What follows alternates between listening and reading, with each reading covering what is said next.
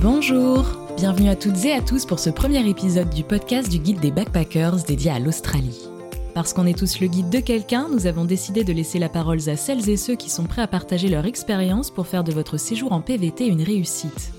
À travers ces épisodes, vous découvrirez le parcours de voyageurs, mais aussi des informations pratiques pour préparer votre aventure, trouver un job ou encore dénicher les meilleurs spots à visiter. Alors bonne écoute, et surtout bienvenue à bord de cette magnifique fabrique à souvenirs qu'est l'Australie.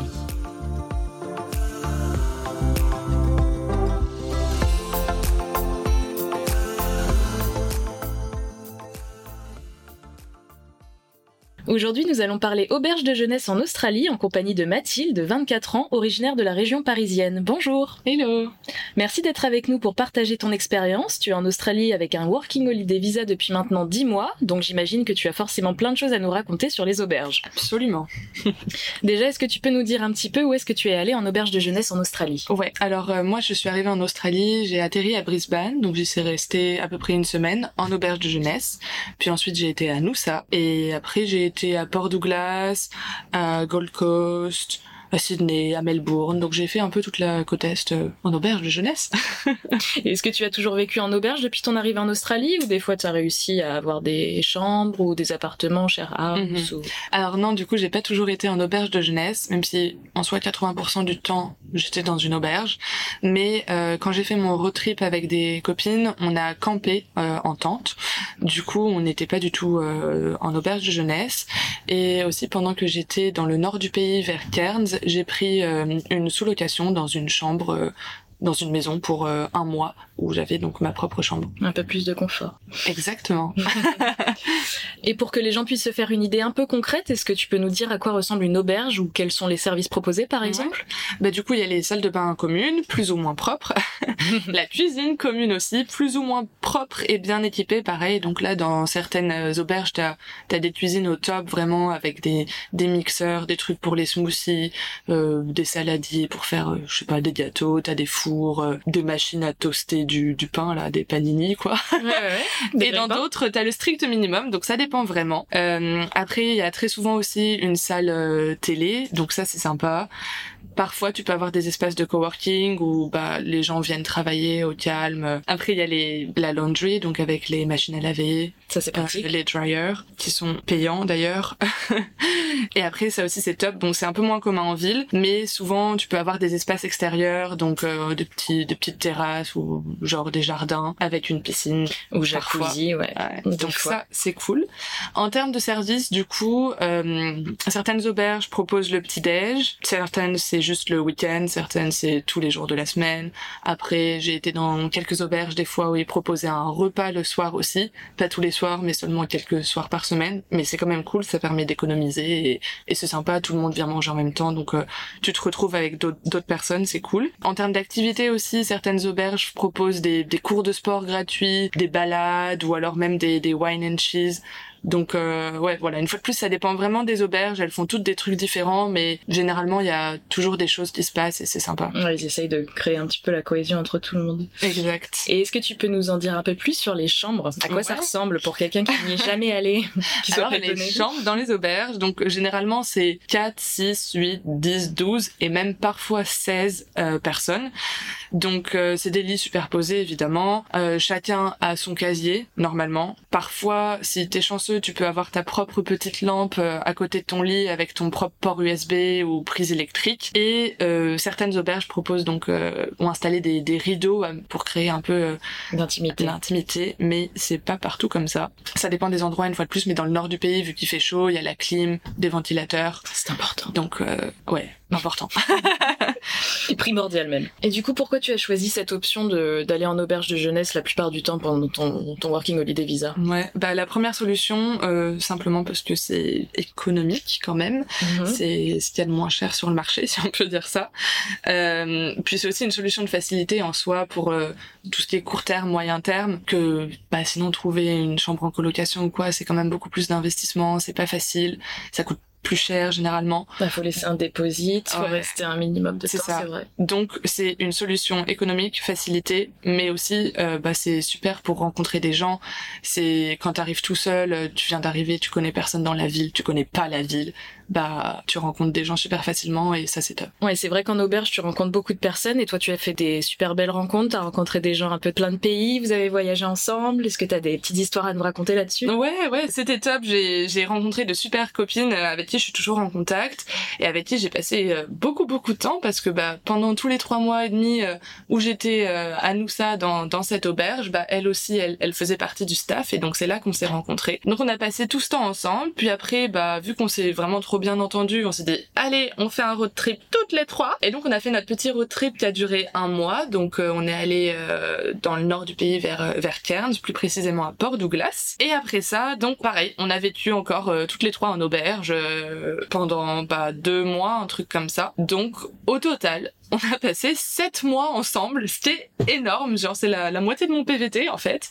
Et, du coup bah c'est cool en vrai, c'était mes super copines, c'était un peu ma maison et, et ça fait du bien d'avoir des gens sur qui tu peux compter comme ça. Et après ça, on s'est retrouvés au Nouvel An pour fêter le Nouvel An ensemble à Melbourne, donc euh, donc trop trop bien et on se parle toujours, euh, même si bon bah là il y en a une qui est rentrée au Royaume-Uni, l'autre qui est partie dans le Western Australia, moi je suis toujours à Sydney.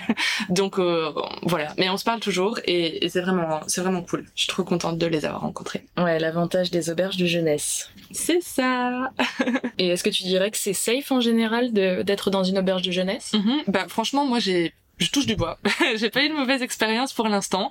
Euh, j'ai vraiment eu aucun souci. Bon, ils proposent euh, les auberges de jeunesse souvent de mettre un, un cadenas sur euh, sur ton casier, que ce soit dans le casier pour la nourriture ou le, casier dans ta chambre. Moi, j'en ai jamais utilisé. J'en ai emporté un. Il est toujours dans mon sac. Euh, Tu je fais l'ai- bien je- confiance, Je, l'ai c'est bien. jamais utilisé. Je fais confiance aux gens. Et peut-être que ça me portera préjudice, mais euh, pour l'instant, euh, j'ai pas eu de soucis. Euh, par contre, je connais des gens qui se sont fait voler de la nourriture dans leur casier ou dans leur sac, dans les frigos. Euh, mais j'ai pas, je connais personne qui s'est fait voler un, un objet de valeur. Par exemple, moi, j'avais euh, un jour, j'étais allée travailler sur la terrasse d'une auberge avec mon ordinateur, et puis je sais plus pour quelle raison, euh, je suis remontée et en fait, je me suis pas rendu compte, mais j'ai oublié mon ordinateur euh, sur la terrasse. Alors comment j'ai fait ça, je sais pas. Et bref, et donc j'ai fait ma petite vie et au final euh, le lendemain dans la soirée, euh, bah, j'ai eu besoin d'utiliser mon ordinateur, donc je commence à le chercher dans ma chambre et en fait je ne le trouve pas, donc euh, panique à bord. Je me dis mais merde, mais qu'est-ce que j'en ai fait? Et donc euh, bah, je fais un petit tour dans l'auberge et au final, bah, je l'ai retrouvé à sa place, la place où je l'avais laissé hier sur la table de la terrasse euh, un jour plus tard quoi. Il avait pas bougé et personne l'avait pris. Ouais, Donc bon, tant mieux. Mais euh, mais ouais, globalement, j'ai pas eu de soucis. Je pense que les gens sont assez bienveillants de manière générale. Non, c'est sûr. Il faut avoir confiance en l'être humain. Exact. Et du coup, les auberges de jeunesse, j'imagine qu'il y a quand même certains inconvénients. Euh, oui, bien sûr, il y en a même plusieurs. donc, euh, bah, tout d'abord, le manque d'intimité euh, extraordinaire, en fait, parce que bah, c'est la vie en communauté euh, à son paroxysme, quoi. Euh, donc, ouais, pas trop d'intimité, toujours entouré de gens, très compliqué de se retrouver seul à un moment si t'as besoin de, bah, de souffler un coup, quoi. Aussi, c'est de manière générale assez bruyant. Donc euh, ouais, ça, ça dépend aussi des gens qui partagent ta chambre. Tu peux avoir des gens super respectueux et calmes, et ça c'est top. Mais après, il y a des gens qui s'en fichent un peu plus. Donc tu peux te faire facilement réveiller la nuit, le matin. Euh, les gens qui, qui mettent leur sac pendant 40 minutes là et t'entends tous les bruits, c'est les horrible. de téléphone, Les les ronflements, En vrai, les ronflements pour l'instant ça a été, mais euh, mais effectivement c'est relou. Donc ouais, bruyant, manque d'intimité, propreté aussi. Il faut pas être trop trop regardant, je pense. Ouais. Euh, après, bah, une fois de plus, ça dépend des auberges. A- Enfin moi, les auberges où j'étais, euh, il y, en- il y en a qui étaient vraiment nettoyées genre trois fois par jour, la salle de bain, la cuisine, donc c'est plutôt clean. Après, bon bah il y en a d'autres, c'est pas très clean quoi. Donc euh, une fois de plus, ça dépend. Ça dépend des auberges, ouais. Et aussi en termes de confort, euh, bah évidemment c'est pas c'est pas des super matelas, c'est pas des super équipements et tout. Donc euh, ouais, faut vivre avec. on s'habitue, hein. Franchement, on s'habitue. Et comment tu t'y prends, euh, du coup, pour choisir tes auberges de jeunesse? Est-ce que tu as une euh, technique euh, Alors, particulière? ma technique infaillible. Tout d'abord, je regarde bah, les différentes auberges qu'il y a dans la, dans l'endroit où je où je recherche sur euh, bah, sur internet, genre sur Booking ou Hostel World. Et euh, et donc je regarde un peu ce qu'il y a et après je change, je vais sur Google Maps pour regarder du coup la localisation, savoir bah où est-ce qu'elle est située, si c'est quelque chose qui me convient ou pas. Et aussi très important les, les avis. Je regarde beaucoup les avis bah, pour savoir si elle est plutôt bien notée ou si vraiment il y a des gens qui ont mis que que c'était catastrophique, clairement. Et donc voilà. Puis après, bah je fais en fonction des prix aussi. Je choisis un peu le meilleur rapport qualité-prix et toujours vérifier directement en ligne sur le site, enfin sur le site internet de l'auberge en question que tu comptes réserver si les prix sont pas moins chers. Souvent, les, ils prennent des commissions, les sites comme Booking et Hostel World. Donc, euh, regardez sur leur site internet en direct et aussi ne pas hésiter à les appeler parce que des fois, il y a plus de disponibilité sur euh, Booking et tout, mais eux ont des disponibilités différentes et des prix différents. Donc ouais, se renseigner directement auprès de l'auberge, c'est toujours mieux. Ça, c'est un bon conseil. Et euh, est-ce que tu peux nous dire un petit peu les prix des auberges en Australie? J'imagine que ça dépend des villes et des saisons, évidemment. Ouais, exactement. Et ça varie quand même vachement. Euh, parce que moi, j'ai le moins cher que j'ai eu, c'était du coup des, des dortoirs à 25 dollars. Et aussi le plus cher que j'ai vu, c'était des dortoirs à 80 dollars. Donc sacrée amplitude. ouais, pour dormir avec 12 personnes, ça fait un peu cher. Exactement. Mais euh, du coup, ouais, voilà, les prix varient en fonction bah, du standing de l'auberge. T'as des auberges super modernes, propres, super agréables, jolies et tout. Et donc, bah évidemment, ils mettent le pâté sur le, bah, sur le prix, quoi. Et après, bah les auberges où c'est le strict minimum, mais qui reste quand même correct, tu peux en avoir pour seulement 25 dollars la nuit. Donc, donc voilà, ça varie vachement. dans les villes, c'est les grandes villes genre Sydney, Brisbane, Melbourne, c'est généralement plus élevé. Après, dans les endroits reculés où il y a pas, bah, pas, y a pas grand monde, quoi, bah, les prix sont pas très élevés. Et aussi, comme tu disais, un peu en termes de, de saison et d'événements, euh, j'étais allée à un festival à Gold Coast et du coup, bah, toutes les auberges étaient prises d'assaut, donc les prix étaient plus chers. Pareil, quand là c'était la, la Pride à Sydney, euh, bah, les auberges étaient bookées, donc ils ont mis ce qu'il fallait au niveau des prix. Et, euh, et aussi, bon à savoir, euh, les auberges, pas toutes, mais certaines, font des prix à la semaine, euh, qui sont du coup beaucoup plus avantageux que prendre nuit par nuit. Donc, par exemple, quand j'étais à Port Douglas, mon auberge, c'était seulement 180 dollars la semaine. Ah oui. Donc, c'est cool. à Noussa, c'était 250 dollars. Donc, bon, ça change en fonction des, des villes, quoi, mais, mais c'est vachement avantageux les prix à la semaine quand même. et tu as fait le choix de travailler dans une auberge de jeunesse, du coup, à Noosa, puis à Sydney aujourd'hui. Est-ce que tu peux nous dire un petit peu comment ça se passe? Bah en fait moi à la base je suis arrivée en Australie, j'étais pas du tout au courant de, de ce truc qu'on appelle le work for accommodation, qui est en fait tout simplement du volontariat. Et donc euh, je suis arrivée, j'étais à Brisbane, j'avais réservé mon auberge pour une semaine, je n'avais aucune idée de ce que j'allais faire après. Comme nous tous. Exactement. Et j'ai rencontré une, une Argentine qui m'a dit bah écoute moi je vais à Noussa, euh, j'ai trouvé ce truc, je travaille dans une auberge, je fais 12 heures par semaine de, de ménage et en échange je paye pas le logement. Elle me dit bah viens avec moi, euh, demande demande à la à la gérante si elle a de la dispo, enfin si elle a de la place et tout. Donc euh, j'envoie mon message et euh, et la fille me, me répond que ouais je peux commencer dès dimanche. et voilà. Et du coup je me suis retrouvée à Noussa alors que j'avais jamais entendu parler de cette ville, à faire du work for accommodation, truc que j'avais jamais entendu parler non plus. Il y a pire comme endroit. mais mais franchement c'était trop top. Et donc ouais c'est vraiment une super une super solution je trouve parce que bah ça te permet de vraiment limiter tes, frais parce que du coup en échange d'une 10 euh, 15 heures par semaine de ménage ou de de housekeeping, donc euh, changer les lits, etc., ou même de, de faire de la réception, euh, bah, tu payes pas ton logement, donc euh, tu fais des, des, grosses économies et ça c'est cool. Et du coup c'est ça que tu as fait euh, comme tâche à Noosa ou même à Sydney, c'était du mm. ménage globalement. Bah moi du coup j'ai fait, j'ai, je voulais, j'aurais bien aimé faire de la réception, mais c'est un peu plus compliqué je trouve de d'y accéder si t'as pas trop d'expérience avant en réception et tout. Donc pour l'instant j'ai juste fait du ménage disons. Donc à Noosa il y avait plusieurs shifts, donc plusieurs euh, type de, de, de, tâches à faire. Par exemple, donc il y avait soit le housekeeping le matin, donc c'était changer les lits. Quand les gens euh, partaient, bah il faut refaire tous les lits, passer l'aspirateur dans la chambre, que tout soit propre, etc. Et après, bah la, le nettoyage des espaces communs, donc euh, salle de bain, cuisine, sortir les poubelles. Enfin bon, voilà, en fait tout ce qu'il faut pour qu'une auberge vive et soit plus ou moins propre. Et donc ça c'était à Noosa. Et là à Sydney, je fais que le nettoyage de la cuisine en soi, donc rien d'autre. Donc voilà. Et tu fais à peu près combien d'heures par semaine? Eh ben alors ça, ça dépend aussi. Chaque chaque auberge a sa propre règle, on va dire. Euh, quand j'étais à Noussa, c'était 12 heures par semaine. Et là, à Sydney, je fais 15-16 heures, donc euh, c'est un peu plus. Mais après, vu que les prix sont plus élevés, ça peut se comprendre. Ouais, c'est Mais logique. voilà, donc c'est entre 10 et 15 heures euh, par semaine et en échange, bah, t'as le logement gratuit. Et Est-ce que vu que tu ça. travailles dans l'auberge, est-ce que tu as le droit à une petite accommodation privée ou tu es en dortoir Comme tout le monde, je beau. partage ma chambre. Euh, ouais, chambre 6, 8. euh.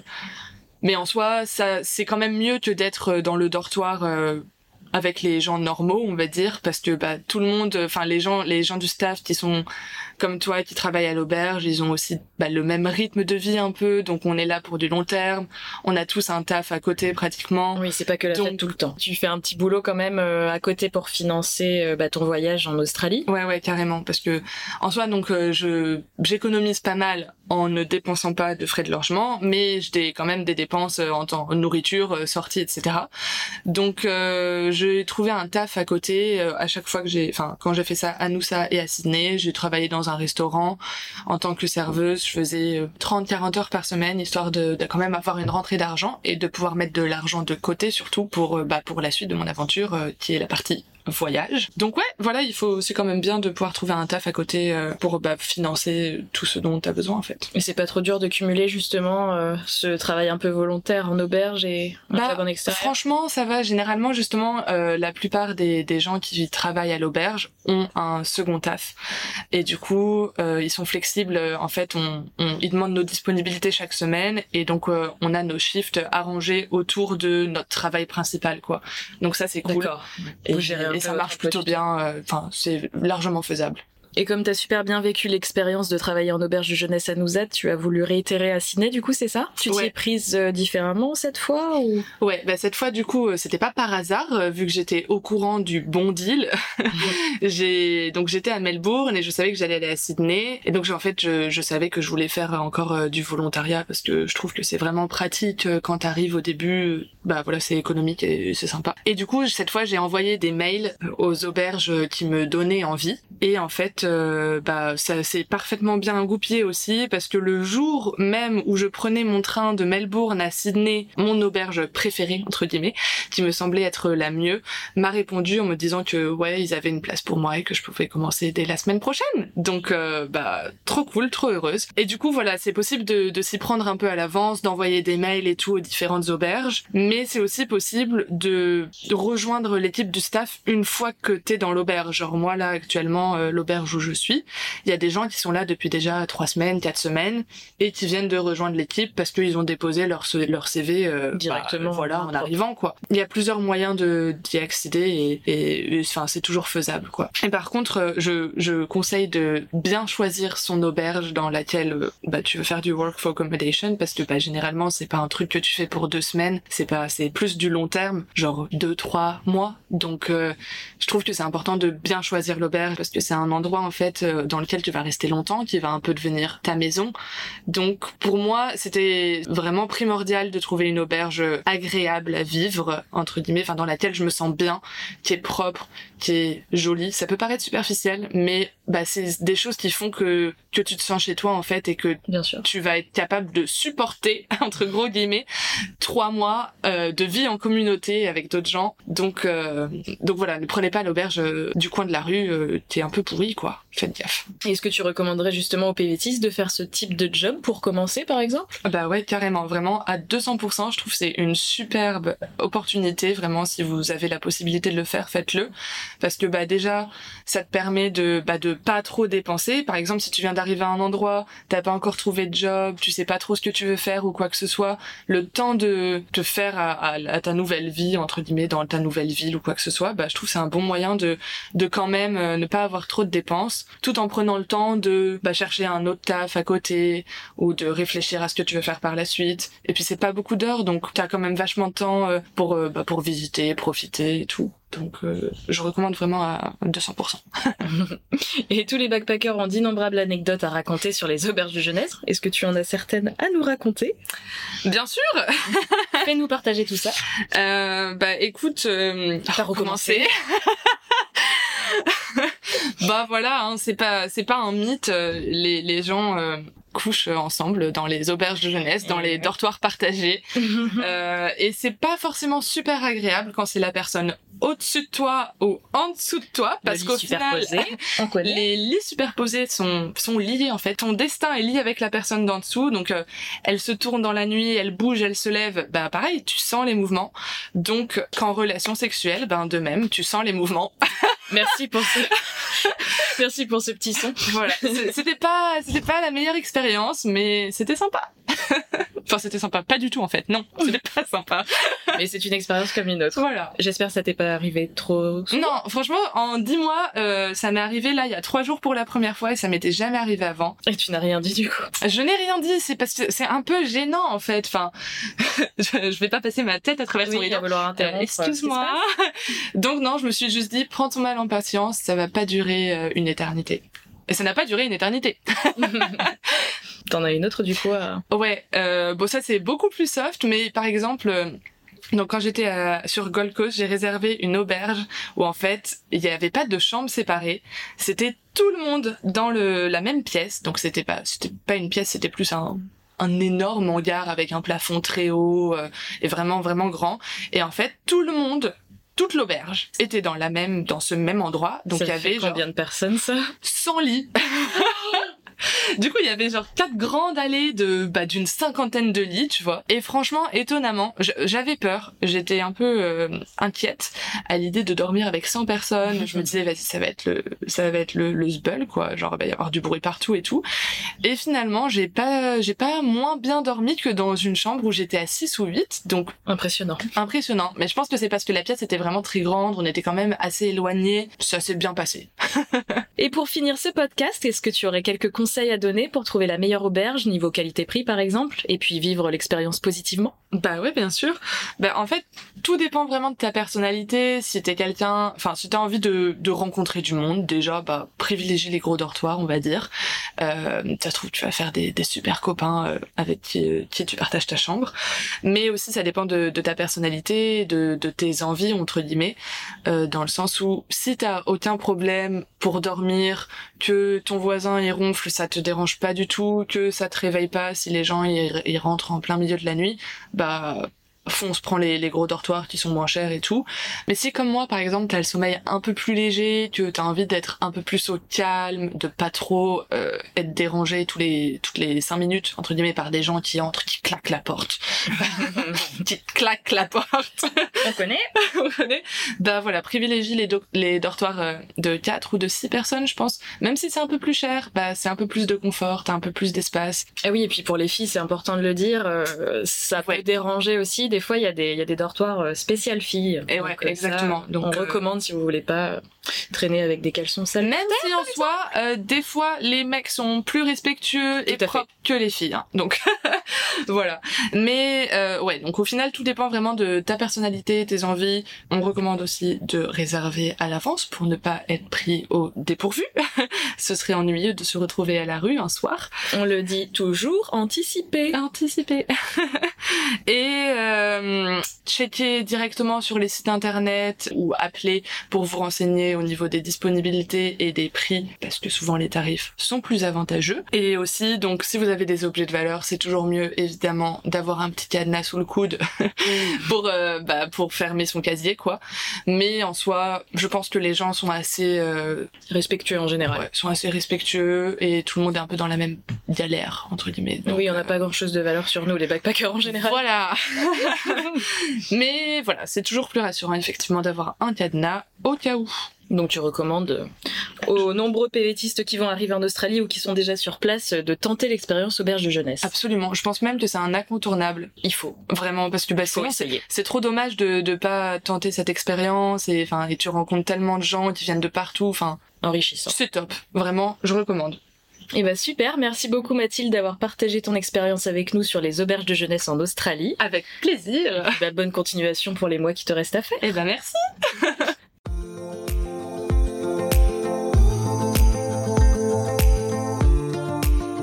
Vous venez d'écouter le premier épisode du podcast du guide des backpackers dédié à l'Australie. N'oubliez pas que vous pouvez télécharger gratuitement notre e-book sur le site australie-guidebackpackers.com, le guide ultime pour travailler et voyager en Australie. À très vite!